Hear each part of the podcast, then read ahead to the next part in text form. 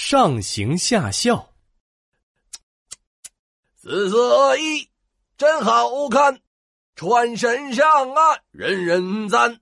春秋时，齐国都城的街头上，一位布店老板正大声的叫卖，人们争先恐后的抢着。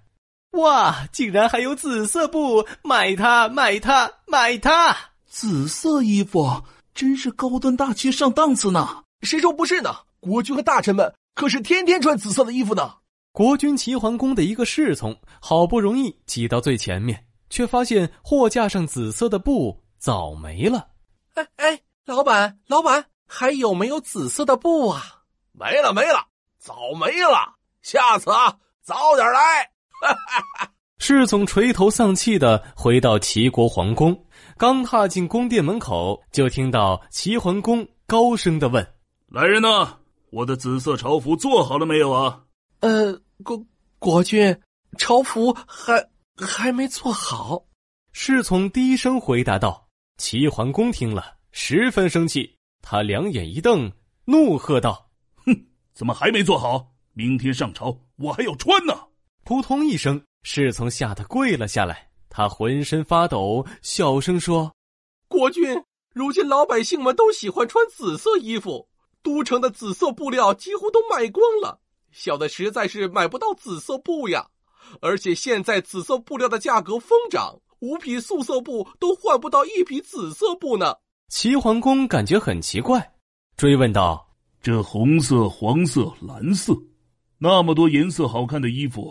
老百姓为啥只喜欢穿紫色衣服呢？呃，这这这个那个，侍从怯生生的看着齐桓公，想说又不敢说。唉，算了，你能知道什么？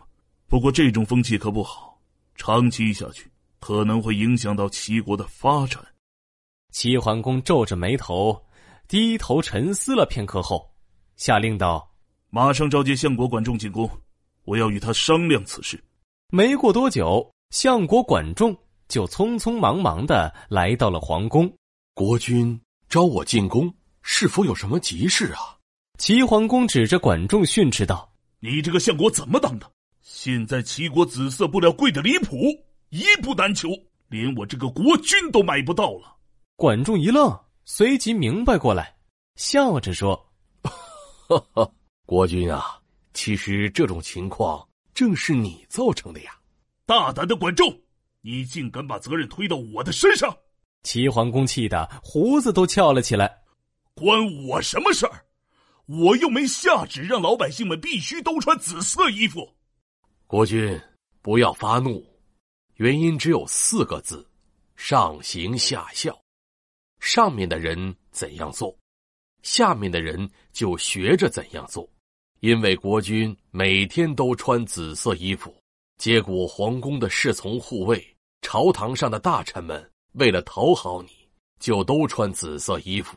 齐国的老百姓也都纷纷效仿你，以穿紫色衣服为荣啊！你说的还真有些道理，那该怎么办呢？齐桓公好像泄了气的皮球，一下子被管仲说的没了脾气。管仲自信的微微一笑，哈哈，国君不要着急，我有妙计能解决这个问题。国君，你这样，然后这样，再之后啊，你这样这样，然后再这样。哦，嗯，好，好，好，就这么办。第二天，齐桓公早起时，侍从拿来他常穿的紫色衣服。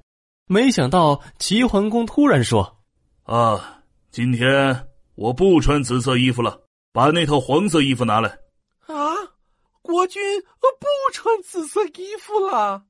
侍从惊讶的张大了嘴巴，满脸都是不敢相信的神色。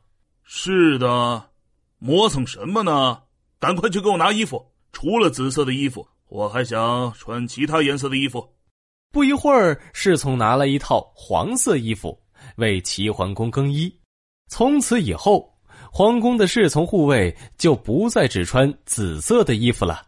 齐桓公上朝时，一个身穿紫色衣服的大臣上前禀报公务：“国君，如今，他刚开口就被齐桓公打断了。你，你离我远一点说话！你怎么天天穿紫色的衣服？我都看烦了。哎，国君，您不是最喜欢紫色衣服的吗？谁说的？我喜欢各种颜色的衣服。很快，齐国都城中就没有人穿紫色衣服了。国君，今天穿什么颜色的衣服啊？嗯，穿蓝色的那件。国君，今天想穿什么颜色的朝服？哦，穿红色的那套吧。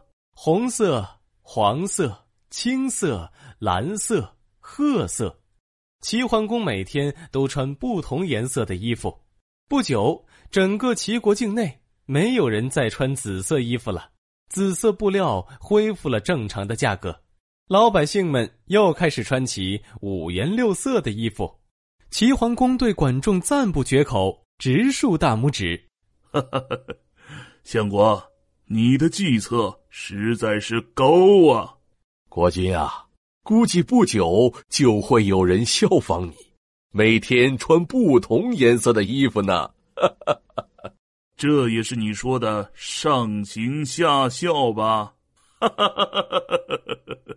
上行下效这则成语出自《韩非子》。外储说左上，意为上面或上辈的人怎样做，下面或下辈的人就学着怎样做。